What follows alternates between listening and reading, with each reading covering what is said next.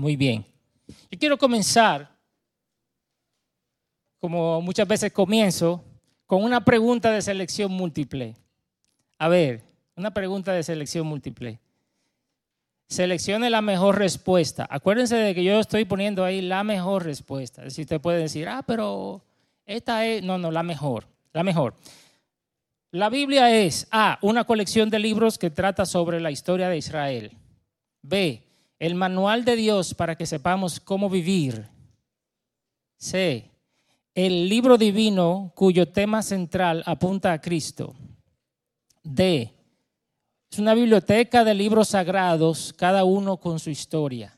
A ver, una pregunta, ¿por qué no es esencialmente el B? Usted ha escuchado muchas veces eso, la Biblia es el manual de cómo vivir. Pero ¿por qué la Biblia no es esencialmente eso? No quiere decir que no tenga las normas divinas de cómo vivir. La pregunta es, ¿por qué no es la Biblia esencialmente un manual para enseñarnos cómo vivir? Hermano Gregorio, allá atrás. Yo pienso que porque no está supeditada solamente a este tiempo de la vida aquí, sino también que es una palabra profética para vivir más allá de este tiempo, en la eternidad. Ok. Es más allá del cómo vivir aquí, sino también para apunta a la voluntad de Dios, el reino de los cielos. Eh, va a haber sacrificio, todo. Aunque Dios nos dio todo para la vida y la piedad, como dice Pedro, pero va más allá este, a este. Eso que tú expresas, ¿cómo le podemos llamar en una palabra? Eso que tú dices, habla del sacrificio, habla del plan de Dios, Redicción. Exactamente. La Biblia tiene un plan. ¿Quién más levantó la mano? O sea, esto no es simplemente una enciclopedia. El doctor, ah, bueno, el hermano Jackson acá y después el doctor eh, Pedro allá atrás. Sí, yo, diría que también es un manual de Dios para que sepamos cómo vivir, solo que está en segunda jerarquía, o sea, es como que en segunda aproximación. Fundamentalmente apunta a Cristo como libro divino. Pero lo segundo, la B no está mal, correcto. Sí, yo pudiera también decir que es una colección de libros que trata sobre la historia de Israel. Eso no es verdad. Pero ese es el propósito central. Ah, entonces la mejor respuesta es, a ver, el doctor allá, Pedro. Sí, estamos de acuerdo, o sea, que todas son verdaderas. Sin Cristo, eh, en Cristo se cumplen todas. O sea, si sacamos a Jesucristo de la ecuación, ahí fracasamos. Pierde su propósito, ¿verdad que sí? La Biblia es una colección de libros, pero esencialmente es ¿cuántos libros? Es un libro. Es una colección de libros, pero es esencialmente un libro, aunque fue escrito por alrededor de 40 autores humanos más o menos, en un periodo de más o menos 1500 años en los idiomas hebreo, el Antiguo Testamento, algunas porciones en arameo y el Nuevo Testamento en el griego koiné es un libro. En su forma actual, la Biblia está dividida, y voy a ir rápido porque estos son datos elementales que ustedes conocen, en dos secciones grandes. El Antiguo Testamento, 39 libros, el Nuevo Testamento, 27 libros. En nuestra Biblia cristiana moderna, los, libros del Antiguo Testamento están arreglados de esta manera. Cinco libros de la ley o el Pentateuco. Penta quiere decir cinco. Doce libros históricos, comenzando desde Josué hasta Esther, cinco libros poéticos, desde Job hasta Cantares, cinco profetas mayores, Isaías, Jeremías, Lamentaciones, Ezequiel y Daniel, y los doce profetas menores. El Nuevo Testamento tiene 27 libros, cuatro evangelios, 13 cartas de Pablo, ocho cartas generales y el, y el libro de Apocalipsis. Pero en la Biblia hebrea, no está organizado igual el Antiguo Testamento. En la Biblia hebrea, si usted toma y compra una Biblia hebrea, los libros del Antiguo Testamento están organizados en tres secciones principales, como Cristo le llamaba, la ley, los profetas y los escritos. La ley, los profetas y los escritos. La palabra ley es la palabra Torah en, en hebreo y contiene los cinco primeros libros, de Génesis a Deuteronomio. Los profetas hay dos grupos de profetas, los profetas anteriores y los profetas posteriores. Esos libros históricos que nosotros le llamamos como Josué, jueces, son considerados en la, en la Biblia hebrea profetas anteriores. Nevi'im. Nevi'im es la palabra hebrea para profetas. Y los profetas posteriores, Isaías, Jeremías, Ezequiel y los doce. En el Antiguo Testamento hebreo, los últimos doce libros están en un solo.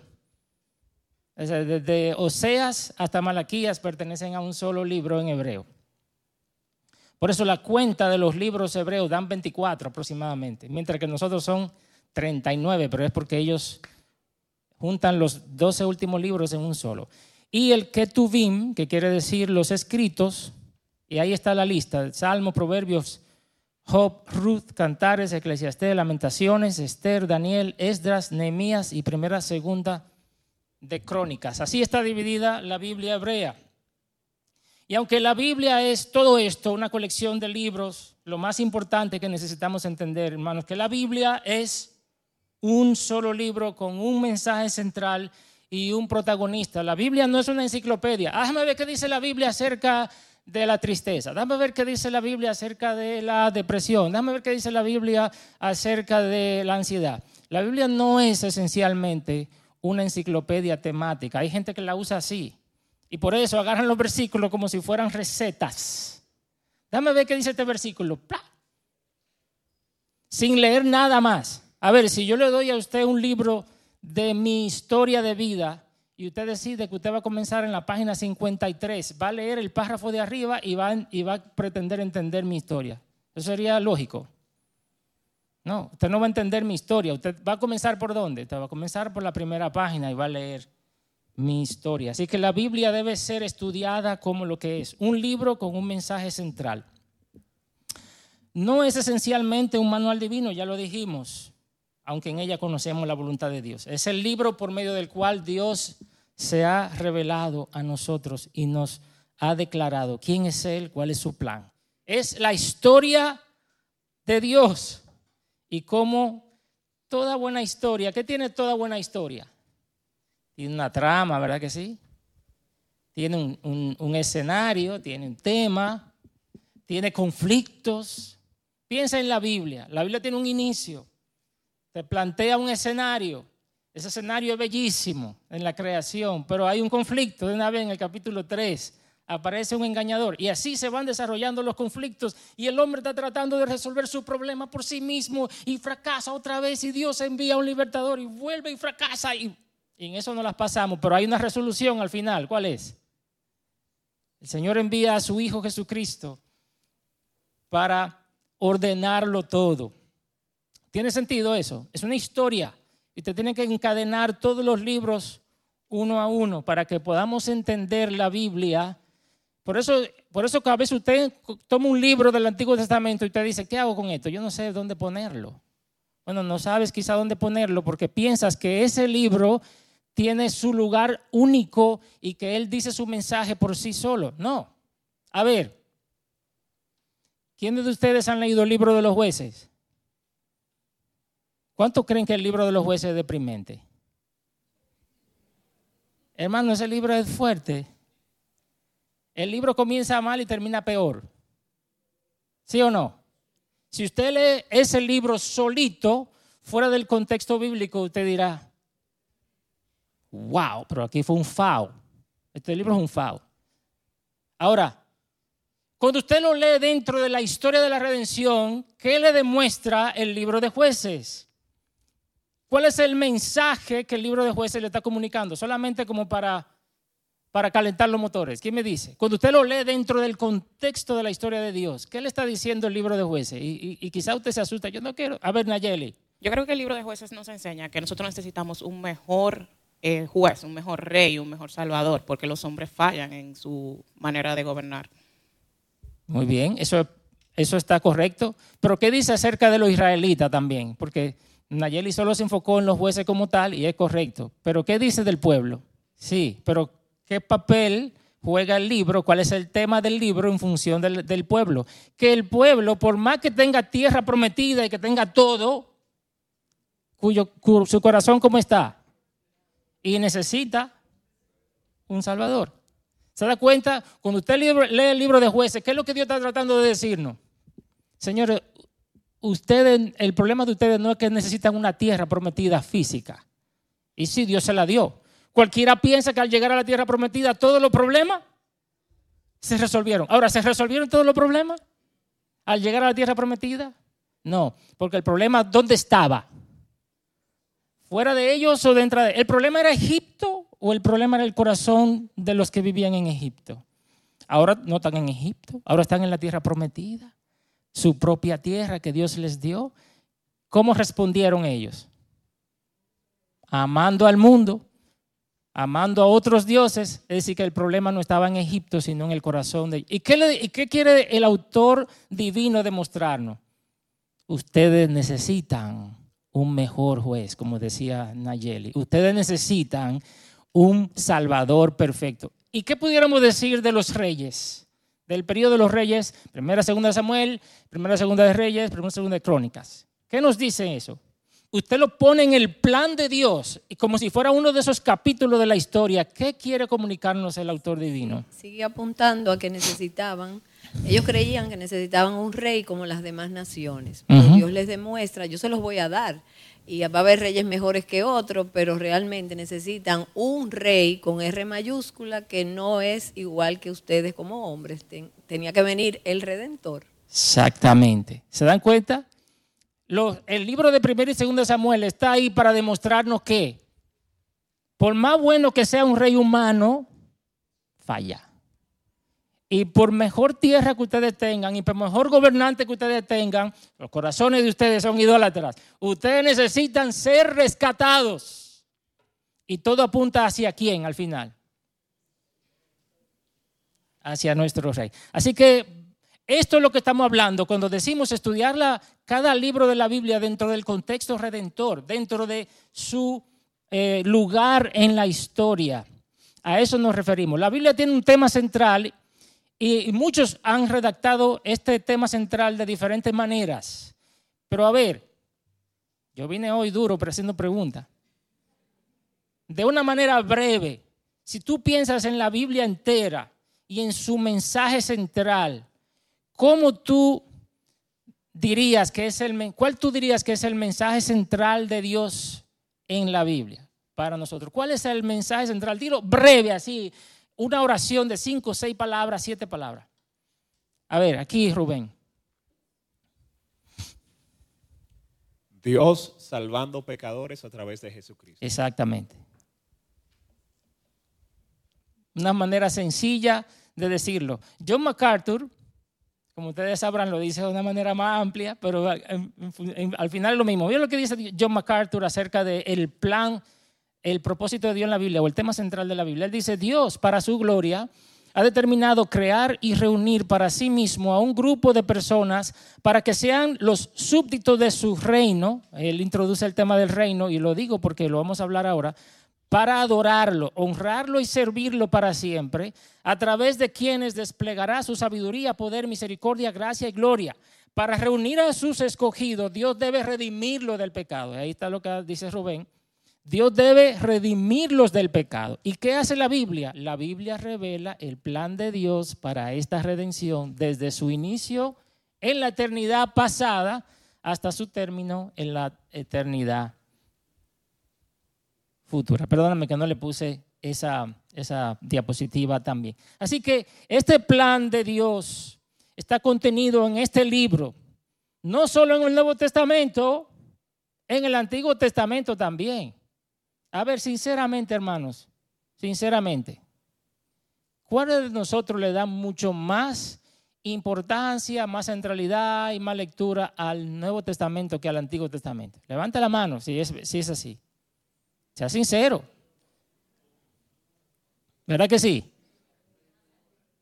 Yo no estoy diciendo que el Nuevo Testamento no nos revela mucho más claramente el plan de Dios.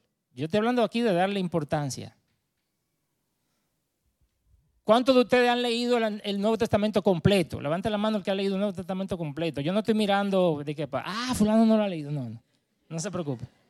Yo nada más quiero ver las manos así. Ahora, ¿cuántos de nosotros hemos leído el Antiguo Testamento completo? hay menos manos. Yo no mire quién es, no se preocupe, pero hay menos manos. ¿Sabe por qué? Ah, pero pastor, es que es mucho más largo. Estamos hablando de 39 a 27 y unos libritos chiquiticos versus unos libritos grandes. Sí, eso es cierto, pero a veces tenemos 15 años en la iglesia, no hemos leído el Antiguo Testamento. ¿Por qué? Yo he hablado con personas que me dicen, es que enredado, es que tiene mucha historia, yo no sé dónde poner todo eso. Eso es complicado.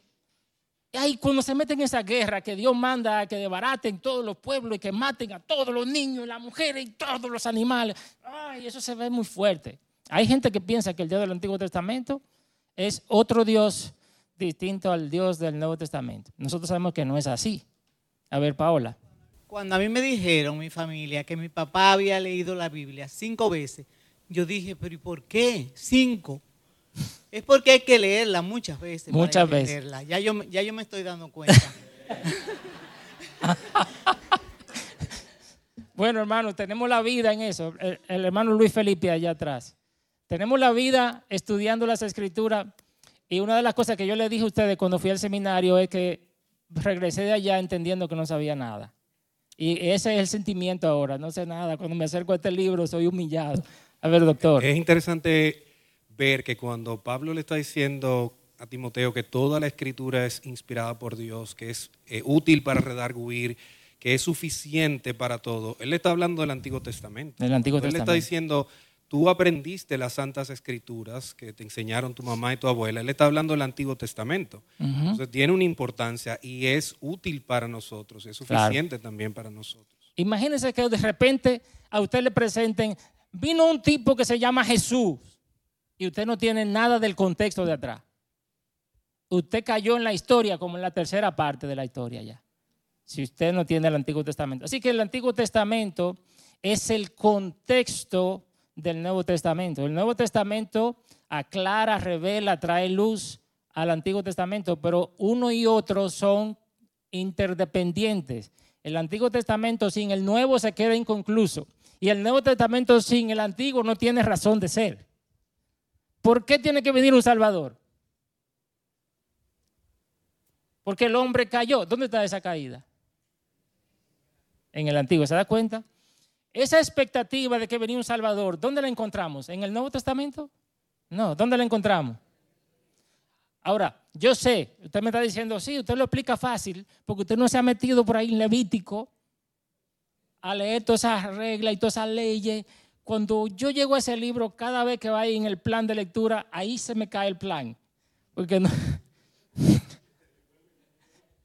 Pero bueno, este año yo espero que este estudio nos ayude. Miren, hay varias maneras de hacer un panorama bíblico. El día de hoy lo que estamos viendo es la introducción al panorama de toda la Biblia. O sea que en esta clase dije que vamos a ver toda la Biblia.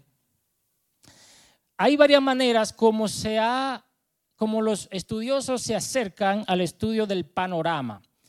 Por ejemplo, cuando estu- estuvimos estudiando a principio de año acerca de eh, cómo estudiar la Biblia, yo les hablé de la, la metanarrativa bíblica. Yo recuerdo que se las, y este mismo slide que está ahí, se lo presenté.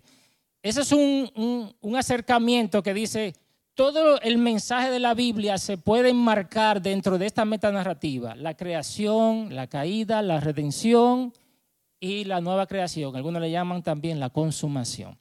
Esa es una manera, no vamos a usar esa hoy.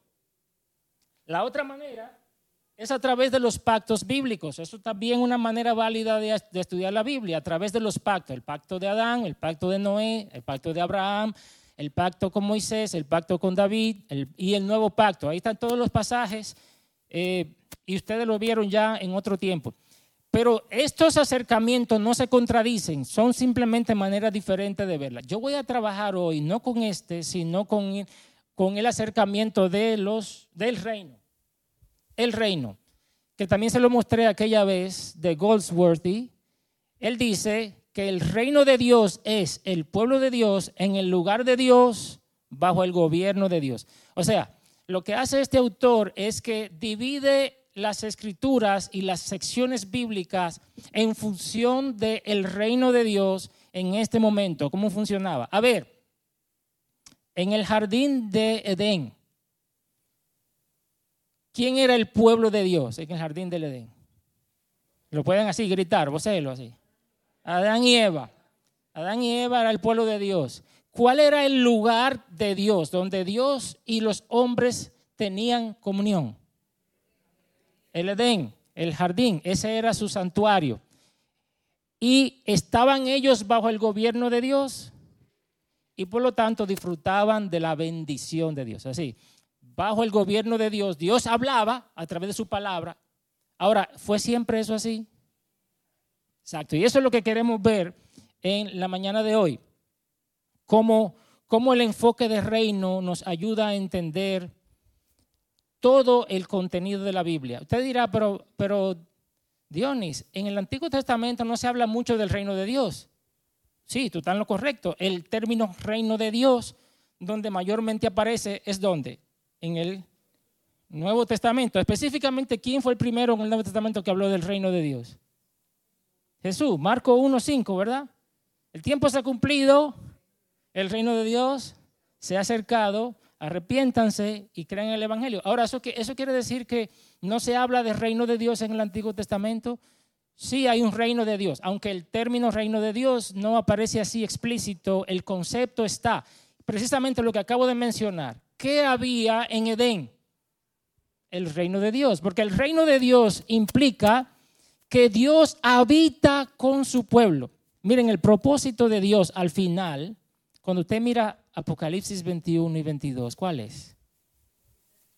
Yo habitaré con ellos, yo seré su Dios y ellos serán mi pueblo. ¿Usted cree que eso se dijo por primera vez en Apocalipsis 21? No. Yo no sé si les puse en sus notas, pero creo que les puse muchas citas bíblicas donde la promesa de Dios a Abraham, cuando Dios le habló a Abraham, tanto en el capítulo 12 como en el 15, como en el 17, Dios les dijo, Dios le dijo a Abraham que él moraría con sus descendientes y con él y que Dios sería su Dios. Génesis 17, 7 y 8. Pero se lo dijo a Moisés en Éxodo, múltiples pasajes, en Levítico también. ¿Por qué tiene que ser un pueblo santo? Porque yo habitaré en medio de ellos, a través de los profetas, Jeremías y Ezequiel, múltiples veces, el nuevo pacto consistía en qué? En que yo le daré un nuevo corazón, pondré mi espíritu en ellos y habitaré en medio de ellos. Yo seré su Dios. Y ¿Para qué Dios le dio el, el tabernáculo en el desierto? ¿Para qué? Para que pudieran... Ese era el punto de reunión. Ese era el punto. Por eso se llamaba el tabernáculo de reunión. Era el punto donde Dios se conectaba. Y si usted piensa, si tú piensas en los colores, en las piedras preciosas que había allí, te vas a dar cuenta que eran similares a qué?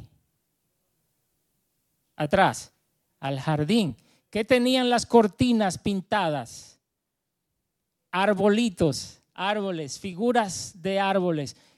Y las mismas piedras preciosas que se usaban en el tabernáculo fueron las que se usaron en el jardín. Dios lo que está tratando es de decir, como yo me juntaba con ustedes en el jardín, aquí me estoy juntando con ustedes.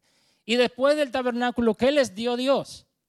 Un templo. Y era lo mismo, una réplica del tabernáculo de una manera diferente. Así que, ¿cuál es el plan de Dios? Habitar con su pueblo, ser su Dios y ellos sus hijos. Y a ese concepto es que se le llama el reino. ¿Hay reino de Dios en el Antiguo Testamento? Desde luego. ¿Qué dice, ¿Qué dice Dios que iba a hacer con ellos, con los israelitas? Yo haré de ustedes un reino de sacerdotes y gente santa. Esa era la promesa, un reino de sacerdotes. Ok. Así que eh, por eso estamos tomando este enfoque. El pueblo de Dios en el lugar de Dios bajo el gobierno y la bendición de Dios. El pueblo de Dios en el lugar de Dios, bajo el reino y la bendición de Dios.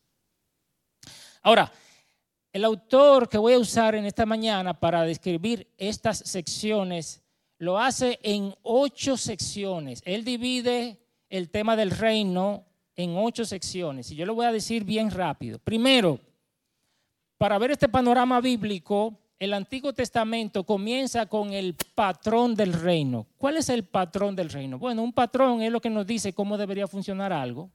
¿Sí o no? ¿Cuántos de ustedes cosen o han hecho algo con... Uno tiene como un patrón, ¿verdad? El patrón del reino, ¿dónde se establece? A ver, ¿cómo debe lucir el reino? ¿Dónde se establece por primera vez?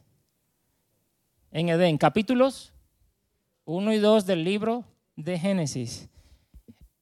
Allí Dios muestra cuál es su diseño. Dios es el rey, Adán y Eva son sus representantes. ¿Se acuerdan que Dios los hizo como a imagen y semejanza?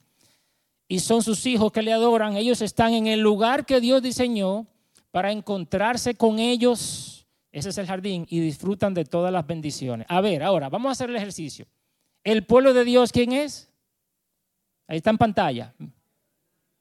Adán y Eva. El lugar de Dios, el jardín del Edén. El gobierno y la bendición de Dios, Dios la establece a través de qué? De su palabra y hay una relación completamente perfecta entre el hombre y Dios. Y eso lo vemos más o menos en los capítulos 1 y 2. Segunda sección, según este modelo, el reino perdido. Wow, aquí es la parte triste. El hombre y la mujer escuchan la voz de Satanás, se quieren independizar de Dios, ellos no quieren que Dios reine sobre ellos, ellos quieren ser su propio Dios comen del árbol que Dios le había prohibido y se alejan, creyéndose independientes. Por lo tanto, ¿qué hace Dios con ellos? Los expulsa de dónde? Del lugar, del Edén, donde ellos se reunían. Ya no están en el lugar de Dios, ni bajo el gobierno, ni la bendición de Dios, sino que están bajo maldición. ¿Se acuerdan Génesis 3? Maldita será la tierra por tu causa. Pero en Génesis 3.15 Dios dio de forma encriptada una promesa, la promesa del Salvador. Sin embargo, esa promesa no se hizo explícita hasta el capítulo 12 de Génesis, cuando Dios llama a Abraham. Así que durante esos capítulos, ¿qué pasó a partir del capítulo 4? ¿Qué pasó en el capítulo 4? Caín, Caín mata a Abel. Y tú tienes un tipo llamado Lamec que porque tú le un quítame tapaja te mata. Que tiene que si cuántas mujeres y él dice, el que me topa, si me topan, dice la Los jóvenes no entienden eso porque no estaban vivos cuando se dijo eso. Desde luego. Bueno, y en el capítulo 6, ¿qué pasa con la humanidad? Llega, o sea, llegan a un nivel de violencia que dice que los pensamientos de sus corazones eran continuamente el mal. ¿Ustedes se acuerdan de eso? Es decir, ¿hubo gente buena en ese tiempo? Sí. Vemos a Enos, que dice que los hombres comenzaron a invocar al nombre del Señor. Vemos a Enoch, que caminó con Dios y Dios lo traspuso. Vemos al mismo Noé, un hombre que halló gracia delante de Dios. Pero él, ya no había un pueblo por naturaleza. Por naturaleza, ¿cómo veníamos todos? Enemigo. Entonces vamos a ver cómo llenamos este cuadro.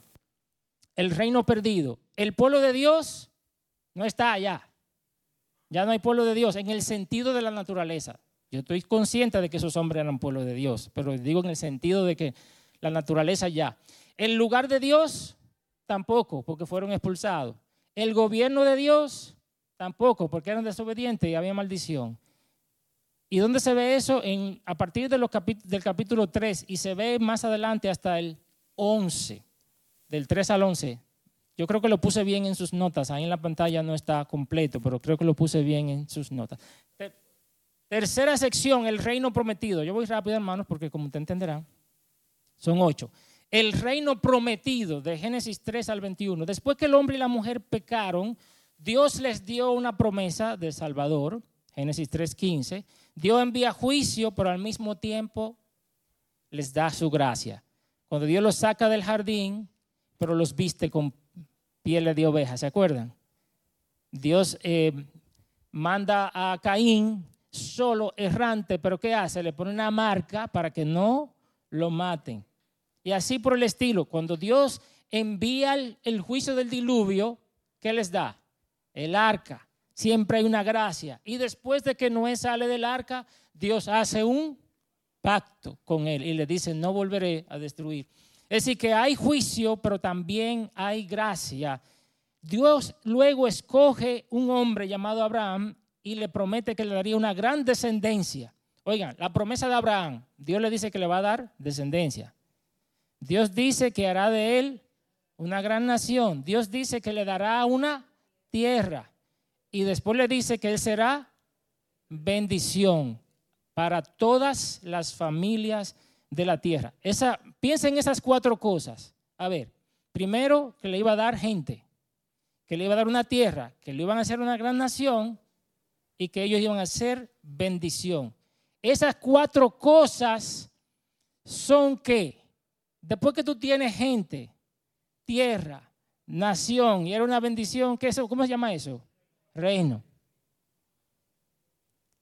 Reino. Y Dios fue cumpliendo cada una de esas cosas a través del libro de Génesis y el libro de Éxodo y hasta el libro de Josué, donde se cumple la entrega de la tierra. Así que en esta promesa, Dios está precisamente dándole a Abraham un reino. Ahora, vayamos otra vez al cuadro. ¿Cuál es el pueblo de Dios en este momento? El pueblo de Dios en este momento, de Génesis 12 para adelante. La descendencia de Abraham. ¿Cuál es el lugar de Dios? ¿A dónde fue que Dios le dijo a Abraham que saliera? Canaán. El gobierno y la bendición de Dios está sobre quién? Sobre Israel. Israel iba a ser la bendición sobre las naciones. Y eso está entre los capítulos 3 al 21 de Génesis. La sección número 4 es el reino parcial. ¿Qué quiere decir el reino parcial? Que se cumplió parcialmente, pero no había llegado totalmente. Y eso lo podemos ver desde el capítulo 22 de Génesis, cuando nace. ¿Quién nació en el capítulo 22? ¿O a quién se le prometió? Isaac, ¿verdad? Isaac nace y ahí se comienza a cumplir la promesa de Dios que Dios le dio a Abraham. ¿Hasta dónde llega eso? Hasta Primera de Reyes. ¿Por qué Primera de Reyes? Bueno, porque en Primera de Reyes está el rey Salomón. Fue la cúspide de Israel. El mejor momento con David y luego con Salomón. Pero ¿qué pasó luego con Salomón? Que él se desvió, que él en su corazón se apartó de Dios. ¿Y qué hubo como consecuencia de ese desvío? Que el reino se dividió. Por eso el reino parcial lo hemos llevado hasta Primera de Reyes. Pero durante este tiempo, de Génesis 22 allá, además de que nace Isaac, Jacob y sus hijos, Dios le da la primera promesa, gente. Los israelitas se multiplican ¿dónde? En Egipto, protegidos por medio de José, ¿se acuerda? Salen de Egipto por medio de Moisés y en el desierto Dios les da la ley. Ya comienzan a hacer qué? Cuando, un pueblo ya tiene una ley, ¿qué es? Una nación. Comienzan a ser nación, pero todavía no tienen qué cosa? tierra. Pasan los 40 años y Dios les da la tierra de Canaán. Ya tienen que gente, son una nación y tienen una tierra. Pero el problema está resuelto. No. ¿Qué falta? Dios dijo que haría de ellos qué cosa? Una bendición para toda la familia de tierra. ¿Se cumplió? ¿Fue Israel luz a las naciones como Dios los había determinado? ¿Qué ustedes piensan? ¿Fue Israel luz a las naciones? ¿Fueron un testimonio? No por aquí. No dice Dios, mi nombre es blasfemado por causa de ustedes en todo el, en todo el planeta. Es decir, Israel falló. Y, y Adán falló. Adán, ¿qué era? El representante de Dios, la imagen de Dios. ¿La cumplió? No. ¿Se están dando cuenta cómo va la cosa? Ahora, después que llegan a la tierra prometida, Dios les pone jueces. Pero los mismos jueces también eran corruptos, además del pueblo. Y después, como decía ahorita Patricia, Dios le da reyes. Primero ellos escogen a Saúl, pero luego Dios les da a David y a Salomón. Pero David y Salomón tampoco son perfectos. Fallan, pecan, el reino se divide en Reino del Norte y Reino del Sur y hasta ahí llegó, hasta ahí llegó esa esperanza. Tenemos un problema ahora y viene la quinta parte, el reino profetizado. El reino profetizado va desde Primera de Reyes hasta Malaquías, que después de que Israel se divide en Reino del Norte y Reino del Sur, 200 años después el Reino del Norte se va cautivo por los asirios y es destruido. Cien años más tarde, el reino del sur es destruido. Durante ese tiempo, todo ese tiempo, Dios estuvo mandándole al pueblo de Israel a qué? ¿Quién le mandaba? Los profetas, una y otra vez, arrepiéntanse. Los profetas amonestaban, amonestaban, pero también apuntaban no solo a un juicio, sino también a, a una esperanza de un nuevo éxodo. Así que aunque ciertamente los profetas anunciaron el exilio, pero también anunciaron la restauración del exilio. Y usted ve a, a Isaías, a Jeremías, a Ezequiel, etcétera, y a Daniel. Ahora, ¿quién era el pueblo de Dios en ese tiempo? En el tiempo del reino dividido, el remanente de Israel. Y ahí se incluían la inclusión de las naciones. ¿Cuál era el lugar de Dios? Un nuevo templo que se esperaba en esa profecía, ¿verdad? Esa profecía apuntaba a un nuevo templo, a una nueva creación. ¿Cuál era el gobierno de Dios? El nuevo pacto, como dice Jeremías y también Ezequiel. Y está en los libros desde Esdras hasta Malaquías. Algunos pensaban que con el exilio, con el regreso del exilio, se iban a cumplir. ¿Se cumplieron las promesas de la restauración completa de Israel al regresar del exilio? ¿Qué ustedes piensan? Todo fue parcial. Es decir, que ¿cómo termina el Antiguo Testamento? Con el reino realizado. El, reino, el Antiguo Testamento termina, de hecho, la última palabra que está en el libro de Malaquías, ¿sabe cuál es la palabra? Maldición. Si usted abre el, el libro de Malaquías en el capítulo 4 y ve el último versículo, la última palabra que termina ahí es el libro, la palabra maldición. Sin embargo, ahí mismo en el capítulo 4, Dios deja la ventana abierta de la promesa y él dice, miren, yo voy a mandar la luz de la aurora. Eso sí, viene alguien antes, un mensajero. Y se refería a quién? A Juan el Bautista. Así que Malaquía capítulo 4 termina como en una expectativa. No hemos recibido el reino, el reino no está aquí todavía, regresamos del cautiverio, pero esto no se ha resuelto. Aquí hay un problema serio. Así termina el Antiguo Testamento, inconcluso. 400 años después viene el Mesías, el reino presente. La, la profecía de Malaquía se cumple, Marcos 1, 2 y 3, se cumple la profecía de Malaquías, versículo 15, el tiempo se ha cumplido, el reino se ha acercado. Arrepiéntanse y crean en el Evangelio. El pueblo de Dios ahora está constituido por Jesús. Fíjense qué cosa. Jesús es el verdadero Adán y Jesús es el verdadero Israel. Adán falló, como decíamos ahorita, Jesús triunfó. Israel falló, pero Jesús triunfó. Jesús es lo que el pueblo de Dios debió ser. Y ahora, todos aquellos que están unidos a Él por medio de la fe en su obra son constituidos también pueblo de Dios. Ahora, ¿dónde está el lugar de Dios? Eh, ahora el lugar de Dios no es otro que el mismo Cristo. El gobierno de Dios y la bendición de Dios están en Cristo, en el nuevo pacto, y Él nos promete reposo. Y eso está en los evangelios. Penúltima, ya voy, ya casi terminamos. El reino proclamado. Se ve desde el libro de Hechos hasta el final. Cristo concluye su obra y ¿qué hacen los apóstoles? Salen a proclamar en el poder del Espíritu Santo. Así que Dios envía al Espíritu Santo para aplicar esta obra que Cristo hizo en los corazones para establecer el reino de los cielos en el corazón de los hombres y para equiparlos, como dice Hechos 1.8, para que salgan a impartir el Evangelio, a, expandir el Evangelio.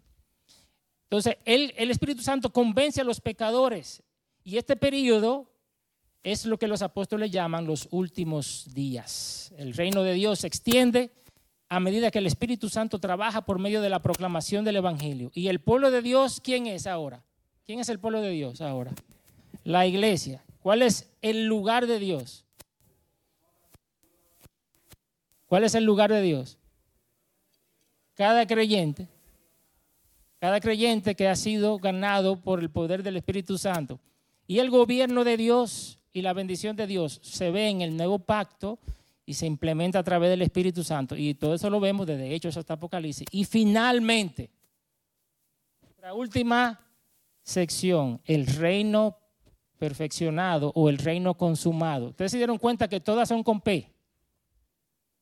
Todas son con P. El, el- el patrón del reino, el reino perdido, el reino prometido, el reino parcial, el reino presente, el reino proclamado y por último, el reino perfeccionado. Un día, hermanos, Cristo regresará y apartará a su pueblo, lo tomará para sí y a los demás los enviará a la condenación. Y ya veíamos, escuchábamos eso el domingo pasado. Y el libro de Apocalipsis describe un reino plenamente restaurado. El pueblo de Dios, ¿quién es? Todos los creyentes de todas las naciones. En el lugar de Dios. ¿Cuál es el lugar de Dios ahí? Esa nueva Jerusalén, ese, ese lugar eterno, la nueva creación. Bajo el gobierno de Dios, disfrutando de todas las bendiciones de Dios. Y hermanos, eso sí es un final feliz. Eso sí es un final feliz. Así que esto es más o menos de qué trata la Biblia. ¿Cuál es el, el punto ahora con nosotros? Cuando tú leas las escrituras, ubícalas dentro de ese marco, de ese panorama. Tú dices, ok, yo estoy leyendo Habacuc. Habacuc, ¿dónde vivió? Habacuc vivió en ese periodo en que Israel estaba siendo amenazado por la invasión. Ah, ok, entonces se trata del reino profetizado, que aunque hay eh, juicio, Dios está diciendo, aunque no haya vaca en los corrales ni ovejas en la majada, con todo yo me alegraré en Jehová. Aunque yo vea que el justo sufre más que el malo, yo sé que hay esperanza para mí. ¿Se da cuenta cómo vamos conectando cada cosa cuando usted lo ubica en su lugar? Hermano, que el Señor nos ayude durante este periodo a entender más la palabra de Dios como un solo libro, con un mensaje y un protagonista. Amén.